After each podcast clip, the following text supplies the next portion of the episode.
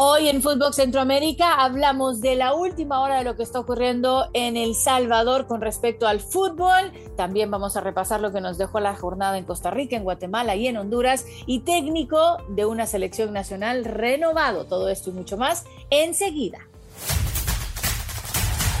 El centro está aquí. Footbox Centroamérica, un podcast de Footbox. Hola, hola, ¿cómo están? Bienvenidos a una nueva edición de Fútbol Centroamérica. Vamos a tocar todos los temas de mayor importancia que están ocurriendo en las ligas centroamericanas. José Hernández, ¿cómo está, compañero? Bien, Carmen, ¿qué tal? ¿Cómo te va a ti? Este, un placer estar de nuevo contigo en este inicio de semana, dando un repaso a las ligas de Centroamérica que en la mayor, en la, bueno, en la mayoría de los países ya inició la acción. En Guatemala ya van por eh, la tercera fecha, en fin, pero hay un país donde las cosas siguen en pausa y esa pausa me parece ya muy larga. ¿eh? Las cosas no están pintando bien y por eso vamos a arrancar justamente con la zona Cuscatleca. Zona Cuscatleca. Y en la zona Cuscatleca, eh, Carmen, eh, el fútbol salvadoreño pues no ha iniciado, sigue la pausa, como te decía, sigue detenido el campeonato, no se termina de, de elegir todavía a los miembros del comité de regularización que se hará cargo de la actividad diaria de la Federación de Fútbol, que será cargo de eh, nombrar, eh, convocar elecciones, en fin, de cinco objetivos que lo mencionamos la vez pasada, todavía no, no se decide. Y lo último, el último capítulo es que la FIFA eh, está controlando todo esto y ya decidió la FIFA, por ejemplo, de que no habrá ex dirigentes de la Federación Salvadoreña de Fútbol en el nuevo comité de regularización. Eh, este es un comité que lo está conformando la FIFA. Eh, es un problema, yo creo que grande, porque eh, es, es, bien difícil encontrar personas que se vayan a querer meter en este, en este problema, por llamarlo de esa manera. Eh, eh, es bien difícil encontrar gente que no tenga ninguna relación con la Federación de Fútbol, eh, vinculadas a la fast food, en fin, es complicadísimo. este comité de regularización, por cierto, estará compuesto por personas que logren aportar, por su experiencia profesional, soluciones a la crisis legal y al conflicto con los estatutos del fútbol salvadoreño. Así que la, cosa va para largo, eh, la segunda división ya quiere arrancar, pero mientras no exista el comité de regularización no se puede iniciar, los equipos siguen sufriendo, eh, algunos están pagando la plantilla al mes, otros están teniendo problemas, la afición no ve partido, en fin, el problema se va agrandando y el tema, Carmen, es que la FIFA se ha dado 12 meses para corregir este problema. Espero que no se tomen 12 meses eh, y que pronto encontremos una solución. Claro, eh, no es de menos, pero el primer torneo oficial, entre comillas, al que ya no eh, participa El Salvador fue el sub 15 de niñas y ya ellas no pudieron ir, que se estuvieron preparando a lo largo de los últimos 5 o 6 meses para llegar a, este torneo en Tampa y al final no van. Cuando tú hablas de 12 meses, estás hablando de que habrá en el camino otras eliminatorias para otras categorías, amistosos, que no se van a poder estar llevando a cabo si las cosas no se terminan de organizar.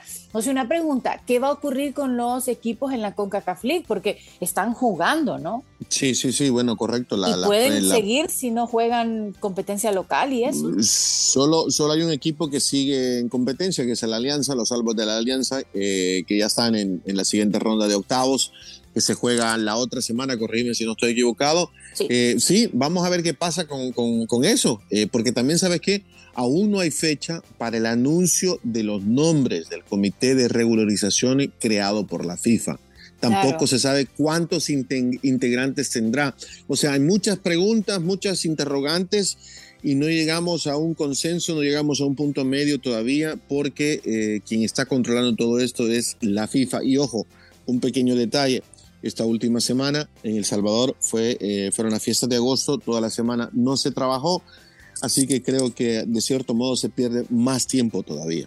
José, si vos tuvieras que tuvieras una posición en la que podés hacer algo enviando un mensaje, ¿cuál sería de repente ese mensaje con el que dirías de cómo en alguna manera quisieras que pudieras ayudar? No, mira, a mí, a mí me gustaría que se encontrara gente que, que porque sé que hay gente eh, que en realidad quiera el beneficio del fútbol salvadoreño, eh, tanto a nivel de clubes, tanto a nivel de selecciones. Eh, la mejor vitrina es la selección nacional de un país para exportar jugadores, para la imagen del país, para, para lo que sea, ¿no? Entonces creo que deberían de llegar personas que en realidad quieran cambiar todo esto, Carmen. Hace 40 años no, El Salvador no va a una Copa del Mundo eh, ya se tocó fondo. Creo que no podemos seguir de la misma manera. Se tienen que cambiar muchísimas cosas. Se le tiene que dar mejor trato a los protagonistas, que son los jugadores. Eh, se tiene que hacer de un fútbol más profesional. Creo que se han, se han dado los primeros pasos, pero lastimosamente, y, lo compartimos acá en Footbox, eh, Diego Enríquez, el primer director deportivo que tuvo la Federación de Fútbol, pues fue despedido hace un mes, si no me equivoco. Entonces, me parece que gente como Diego Enríquez, como Hugo Pérez tienen que continuar y gente que puedan aportar para que el cambio sea drástico y sea, y sea beneficioso para todos. Pero bueno, es una pena lo de Diego, porque si no quieren gente que ya estuvo vinculada, él cae en esa, en esa lista de gente que no va a poder.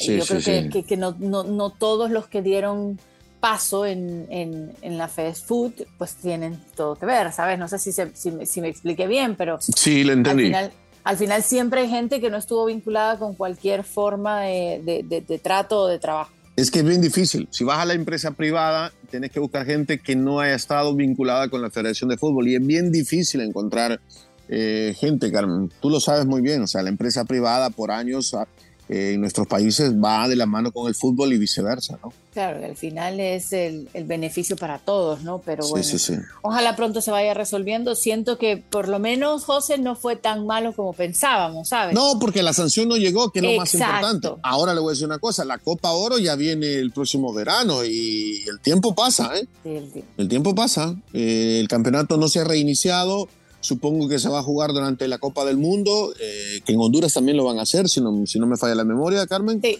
Eh, bueno, vamos a ver, estaremos pendientes. Bueno, vamos entonces a continuar y vamos con el siguiente país que vamos a darle más información de lo que está ocurriendo y es justamente con la zona Catracha.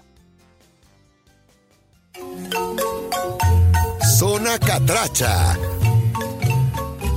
en la Liga 5 Estrellas, a la apertura 2022, eh, lo más importante resaltar, José, el Maratón y el Olimpia, dos equipos que llevan seis puntos, sumaron otra victoria ambos, el Maratón venció 2 a 0 de visita al Honduras Progreso, el Olimpia por su parte en casa derrotó al Victoria con goles de Moya y Chirinos y lo hizo obviamente sin problemas. Luego en la tercera y cuarta posición están Motagua y Olimpia, empatados con cuatro puntos después de que en San Pedro el día de ayer el único partido que se jugó en la jornada de domingo, acabará con un 1 a 1. Moreira marcó primero para Motagua el 36, tres minutos más tarde lo hizo Montes para el conjunto de Héctor Vargas. El otro partido que se disputó fue el Vida, ganándole por la mínima a Lolancho FC. Y le cuento que hay jornada media semana, prontito, prontito. Eh, miércoles cuatro partidos, jueves un partido. Y creo que el más importante a resaltar sería el clásico entre el Maratón y el Olimpia también contando que el Motagua recibe al Vida en casa y el Real España visita a la Real Sociedad. O sea que los cuatro eh, grandes de Honduras separados por ahora solo por dos puntos, por decirlo de esa manera, ¿no? Por, por el empate entre, entre Motagua y, Real España. Y creo que van a ser los mismos protagonistas, Carmen. Creo que la historia no va a cambiar acá. No, no veo cómo Vida, Olancho, Victoria eh, se puedan meter ahí en la pelea, más allá que del Lobos está ahí cerca de, de Real España en la tabla de posiciones pero son los cuatro grandes de arriba que se van a estar peleando este campeonato. El Vida lo hizo muy bien la temporada pasada, pero hubo muchas salidas y entradas, ha cambiado un poco el equipo y, a la espera de ver si pueden emular un poquito lo que hicieron en el clausura, pero eh, por lo pronto yo creo que los cuatro grandes arrancan enchufados con muchas motivaciones, tres de ellos están en la CONCACAF League que, también eh, te mete un, deseo extra, ¿no? Así que eh, viendo si estos planteles que armaron la continuidad de los técnicos, que Oseyan, Vargas, la Tota Medina, de, seguir ayudando para que eh, el equipo pueda ir de la mejor manera. A ver, le hago una pregunta. Eh, ¿Los equipos hondureños que están en la CONCACAF League, eh, ¿les será de beneficio o les será de incomodidad el estar jugando, no sé, ese tipo de competencia? Digo, lo hablo por, por la profundidad del plantel, por la preparación, por todo eso. Yo creo que en las ediciones anteriores en las que lo han tenido que hacer les ha servido. Eh, evidentemente Motagua eh, le ha pasado un poquito más de factura porque ha acabado llegando a, la final pero no termina de conquistarla.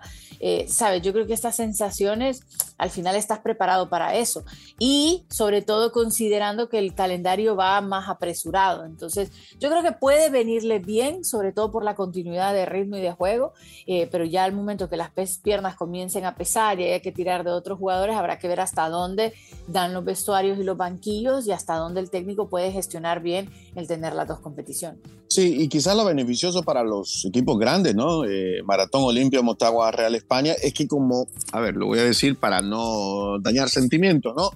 Como no hay mundial para Honduras, o sea, no hay que prestar jugadores, te enfocas en el campeonato local, te enfocas en la liga de CONCACAF y, la vas llevando, ¿no? Si hubiese, si hubiese Honduras eh, tenido que viajar a Qatar como selección para participar en el mundial, eh, yo creo que la cosa, Sí, otra historia, complicadísima. Pero mira, yo, creo que se ha hecho mucha autocrítica últimamente. Diego Vázquez está trabajando muchísimo, eh, a pesar de que pues, su camino en teoría está vinculado hasta lo que se consiga en, la Copa Oro. Eh, yo creo que hay mucho trabajo y la liga quiere crecer, quieren demostrar que hay un mejor fútbol. Eh, se está intentando muchísimo, hay grandes inversiones, la mayoría de los clubes están creando y abriendo espacios realmente de los clubes para el entrenamiento para la coexistencia de los jugadores. Entonces, yo creo que puede, puede haber un punto de inflexión después de todo lo que ocurrió en la eliminatoria con, con lo mal que le fue a Honduras y tal vez los mismos jugadores se están dando cuenta que ellos tienen que poner de su parte, que al final está bien excusarse bajo eh, pasa esto, pasa lo otro, no hay dinero, pero es que también el esfuerzo, el trabajo, la dedicación de los chicos tiene que ir mejorando y ese salto de calidad solo lo van a dar los jugadores. Sí, sí, sí, la verdad, al final son los protagonistas, son los que deciden dentro de la cancha, son los que... A ver, se les tiene que dar apoyo, ¿de acuerdo? Se les tiene que dar apoyo, se les tiene que dar buen trato, eh, un trato profesional, eh, las mejores condiciones para que ellos puedan hacer su trabajo, pero al final, eh, Carmen, en la cancha son ellos, son ellos los que deciden, así que también un poco de, de responsabilidad para, también para ellos, ¿no? Así mismo, yo considero eso y, y que bueno, que se den cuenta que, que, los éxitos que estuvieron otras elecciones ya no son los mismos y que hay que otra vez trabajar desde cero y hay que trabajar con humildad y con mucha dedicación para poder mejorar. Nos lo decía eh, Luis Alvarado, ¿se acuerdan? Que los técnicos tienen que seguirse preparando y yo creo que si Diego Vázquez tiene algo es que también es un técnico que se prepara muchísimo, muy estudioso y eso espero que le pueda beneficiar pues obviamente Honduras. Qué bueno, qué bueno. Vamos. Eh, Con la siguiente zona. A ver, ¿cuál zona quiere ir? Nos vamos a la zona Chapina. Zona Chapina.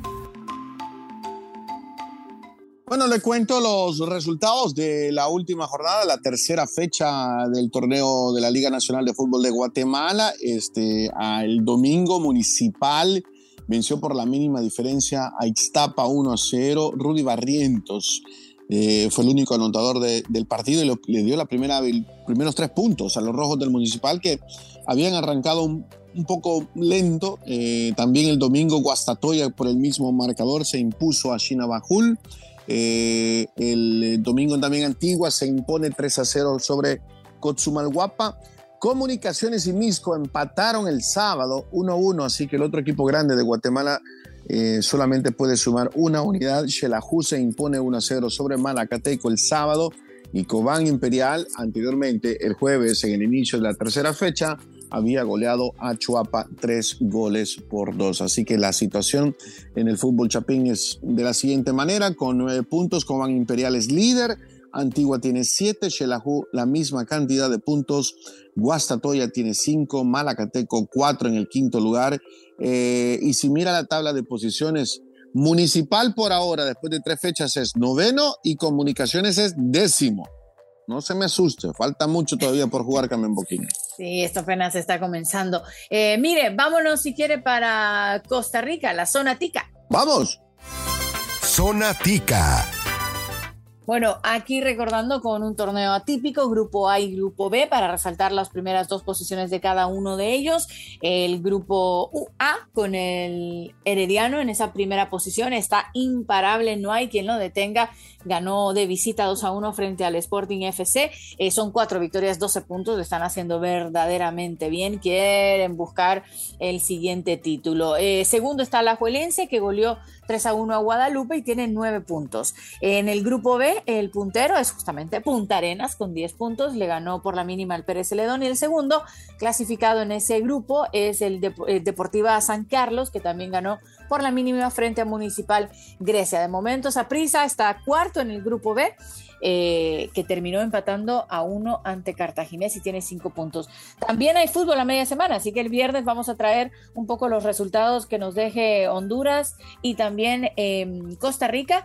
Creo que de los partidos más importantes a resaltar este próximo martes, miércoles y jueves está el Sporting Alajuelense y el Herediano Guapiles, así que estaremos pendientes también de esos partidos y cómo va desarrollándose Costa Rica, que también, como veníamos diciendo antes, pues el gran tema de hablar es eh, la Copa del Mundo y hay una noticia importante previo al Mundial en Qatar y es la revalidación de lo que para mí es en lo personal uno de los mejores técnicos de América, podría ser, José. Sí, sí, sí, yo creo que sí. Bueno, eh, estará dirigiendo una selección mundialista por tercera ocasión. Eh, Honduras, Ecuador y ahora Costa Rica, ¿no? usted está hablando de Luis Fernando Suárez, que llegó a un acuerdo con la Federación Costarricense de Fútbol y continuará por cuatro años más como el técnico de la selección TICA.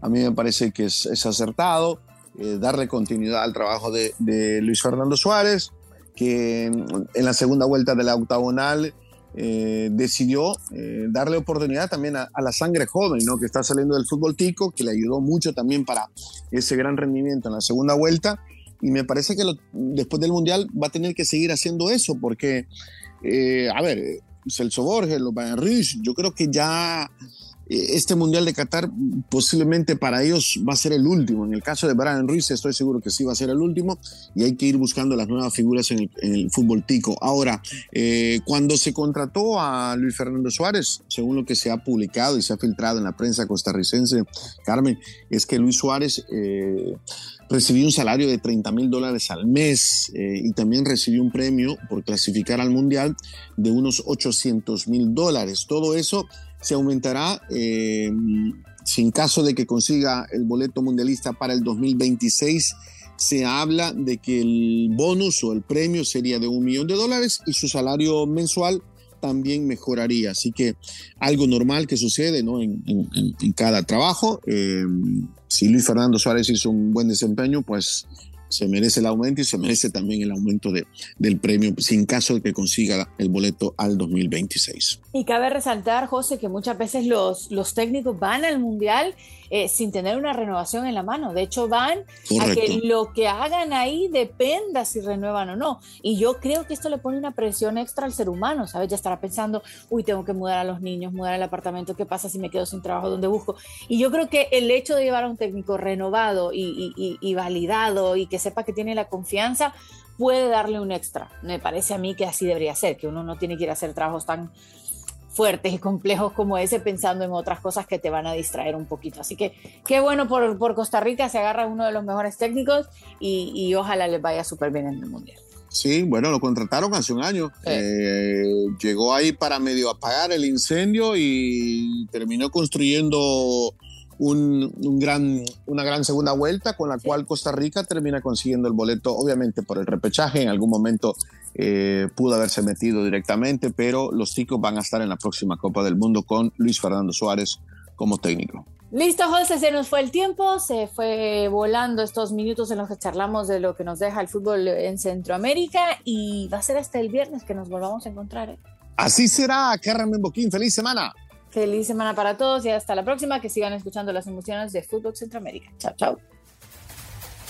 Esto fue Footbox Centroamérica, un podcast exclusivo de Footbox.